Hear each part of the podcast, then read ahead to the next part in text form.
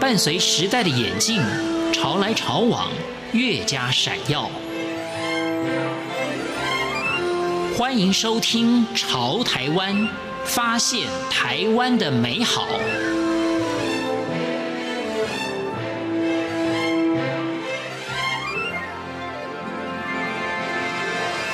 众朋友，大家好，欢迎收听今天的《潮台湾》，我是闲情。在多元教育的开启下，不少台湾年轻人开始关注社会议题，甚至亲身执行奉献自己的能力，改变社会。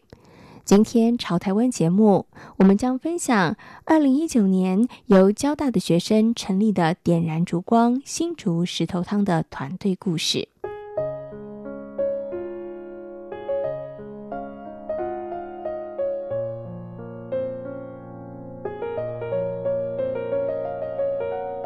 石头汤是流传于西方的童话故事，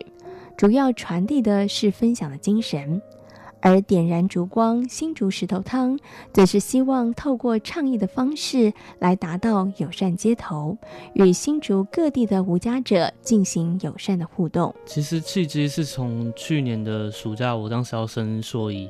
那暑期的时候，我想要找一个实习，就找到了一个社会企业，叫做人生百味那边。嗯哼。那当时过去面谈的时候，由于他们希望是找长期能够在台北合作的伙伴啊，那我因为地缘的关系，所以没办法参加。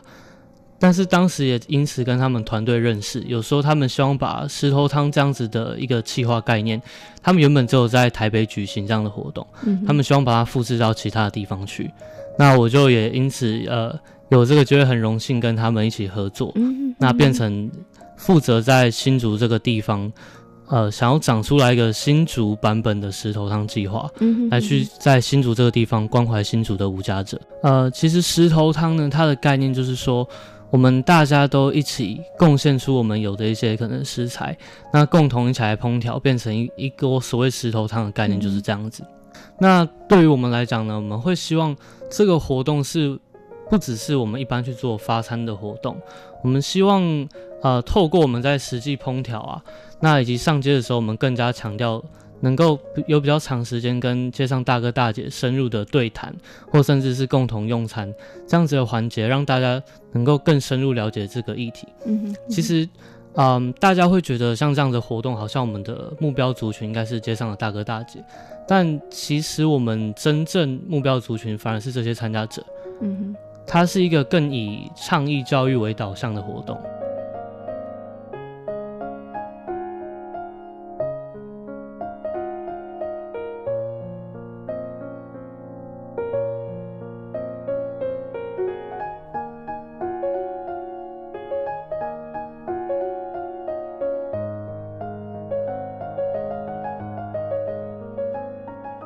人生百味策划的石头汤计划，募集厨房参与者过剩食材，共同烹煮后，与需要的人共享美好的一餐。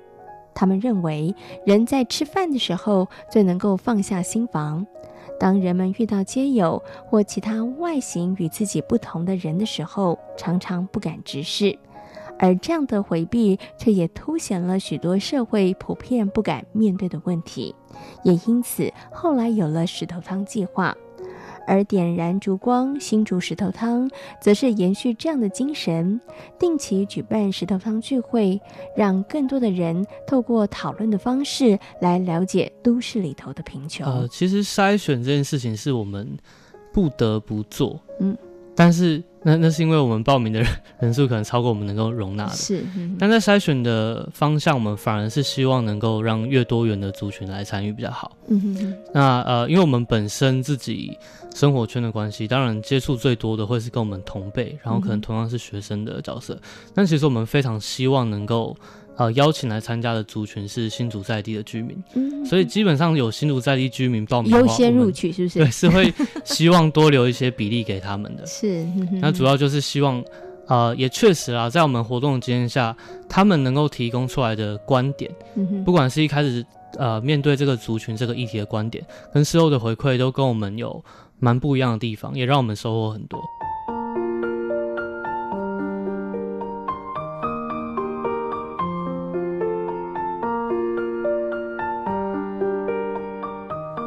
每个参与过石头汤活动的同学们，都曾经因为街头遇见或者是谈话，而在心里掀起了波澜。有的人对于街友的现况感到焦虑，而有的人则是因为路人的眼光而产生了不平。呃，我记得大概去年十一月、十二月的时候，那个慢慢就会记得一些比较有比较熟面孔的大哥这样子，然后就聊天，就有聊到说，哦，他。就是糖尿病啊，然后呃快要失明啊等等的一些问题，还有风湿啊风湿病，就是很多老人家都会有的一些问题。可是呢，他们连挂号费都付不出来。对，那时候听到的时候，真的会非常的难过。那当下也会有一种冲动，会想要就就直接先给他钱再说。可是就是会考量到，可能我们的经济都还没有办法，每一位都。提供这样的经费，所以如果当下就给他，其实可能不太好。对，但是我就会一直耿耿于怀，说不知道那个大哥身体啊怎么样。然后，然后就是等到天气变得很冷，因为新竹的风真的是非常非常非常冷。然后到那个时候，在刮风的时候，在家里也会想到说，啊，不知道他们现在呃躲去哪里这样。嗯哼。对，大概是这一件事情，就是我一直。印象很深刻。大哥他其实就是去年就是因为糖尿病，所以他其实原本是来新竹工作的，所以因为糖尿病的关系，导致他也无法工作，然后就被迫要流落到街头上面。嗯、对，那呃，其实我们真的很就是在乎他接下来是不是可以存活得好好的，但到今年大概。呃，六七月或到现在的时候，我们还是会去拜访那位大哥。嗯，但是就是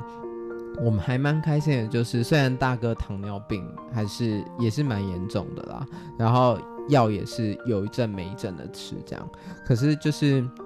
因为常常跟大哥聊天之后，就是。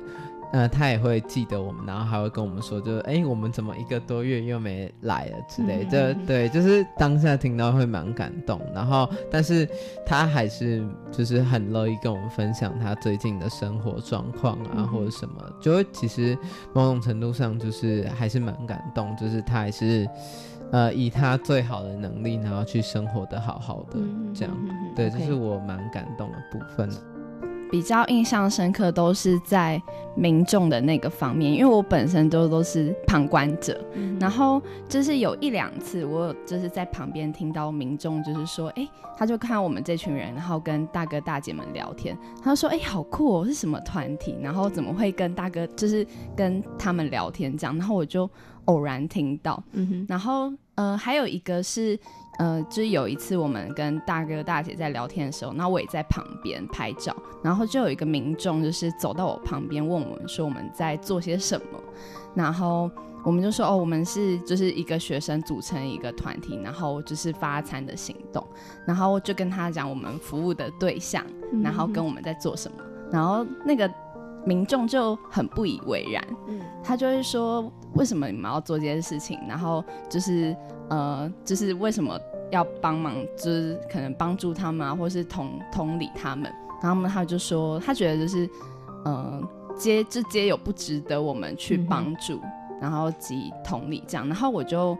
呃，我就无意识的跟那个民众说，嗯，就是街友他们没有想象中的那么，呃，就是负面，或是说，就我们看到那些丑陋不堪的画面这样。其实他们都是有带着很多不一样的故事。然后或是遭遇等等，然后最后才走上街头。然后我就说，嗯，就是，嗯，他们如果有感受到我们一些的温暖或是关怀的话，说不定他们还有感觉到说，其实还是有人在乎他们的。然后我就把这件事情跟那个民众讲。然后虽然他最后就是不了了之的走，但我还是蛮希望，就是他看到我们做这件事情，然后留下非常就是印象深刻这样。哦，我我觉得是有两个瞬间，但是第一个其实不是发动发生在活动当下，是去年冬天的时候，我突然 走在路上觉得好冷哦，新竹怎么这么冷？嗯、但就想到啊，那还好，我我们上礼拜活动的时候有发衣服给大哥大姐，是，嗯、对，就那个时间突然就觉得好险，我做这些事情这样。嗯、那我觉得第二个印象深刻的瞬间是有一次活动的时候，有一位大哥说，哎、欸。哎、欸，是你耶，我我还记得你。那个时候心情其实一开始也是蛮感动，好像哎、欸，我跟他建立一点连接，我们是朋友。但随后其实是变比较复杂的情绪，我也会觉得说，哎、欸，对，那我怎么又遇到你？为什么你也还是在这里？嗯，呃，我觉得像这样子的一个。嗯，复杂或是挫折、失落感，我觉得我们也不避讳跟大家分享，或是让参加者去感受到这件事情。嗯，我们从来就不是希望大家来这边就说哇，这个多好多棒，我们应该要怎么样去帮助他们，嗯，而是我们希望用最真实的角度让大家去认识跟感受这个族群。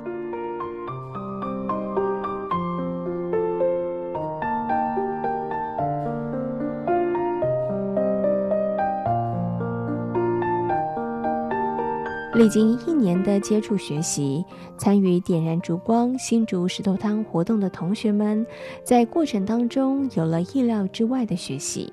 而他们自己也从这样的历程当中有所成长。我觉得他跟我在人生百味时候又有点不太一样，就是在这里我可能又会有更多的。呃，就是机会跟大哥大姐有一些谈话，然后或是更仔细的聆听他们的故事。那我觉得最大的变化应该是，我觉得看很多事情有一些不同的角度。就比方说，嗯、呃，可能大家都会对无家者有一些既定的印象，但是我觉得自从参加了这个活动，然后开始深入这个议题的时候，我就觉得其实很多事情没有我们想象中的。呃，那么糟，或者是说，呃，就是那么不好这样子，所以我觉得它带给我，嗯，有很多不一样的眼光，然后或是看事情的态度这样子，然后我觉得也反映在我呃，就是大学学习的这条路上，嗯哼，对，就是嗯、呃，可能就是大家都会用既定的角度去看事情，但我觉得自从这件事情之后，会更有不一样的角度去看很多很多事情。记得我印象很深，就是我第一次呃实际上街的时候，其实我当下我觉得我是完全讲不出话来的，因为我完全不知道怎么跟我面前这位大哥大姐互动，甚至是呃我很怕我不小心戳到他。你其实你想亲近他，但是你不知道怎么亲近。那在这一年多就是反复的参加这些活动的过程当中，我觉得。我自己学习到的就是，呃，我要怎么样可以去，呃，去拥抱一个人，或者说我怎么样用一个更开放的态度去面对一个关系的建立。嗯、这件事情，我觉得是对我来说是蛮重要，也是因为石头汤，就是做这将近一年的时间，嗯、然后慢慢让我自己成长，然后我觉得我也变得更柔软，可以听到更多不一样的意见以及想法。参加完这一年的活动，就当然我克服了我原本对于呃街上大哥大姐的刻板印象，然后也是让自己可以学习到说如何更体贴那些你可能很不懂、不太认识的人。嗯哼，就是很多事情真的就是不是你看到的那样子，嗯哼，也不可能会是你就是以为的感觉的样子。嗯哼，对。然后当然有学到说。呃，哦，我印象很深刻，就是我们刚开始都是在交大内部，就是只有征交大内部的学生，后来到慢慢稳定一点的时候，才找就是呃开放到新竹大小事的那个社团里面。嗯、然后呢，那一个文章一发出来，底下的回响非常的热烈。嗯哼，但是。就会有正面跟负面的评论，是对，然后要学习说如何去面对那些负面评论。你一直深深深的认为说你在做一件很有意义的事情的时候，可是别人却不以为意，会学习到就如何更体贴别人，提醒自己不要自视着好像是一个新潮的想法，是一个进步的。我觉得用进步这件事情有点太自负了，嗯、大家都是一样的，嗯、应该要呃更强调沟通，而不是进步与守旧的对立。今天潮台湾节目来分享的是点燃烛光新竹石头汤的团队，感谢大家今天的收听，我们下回同一时间空中再会。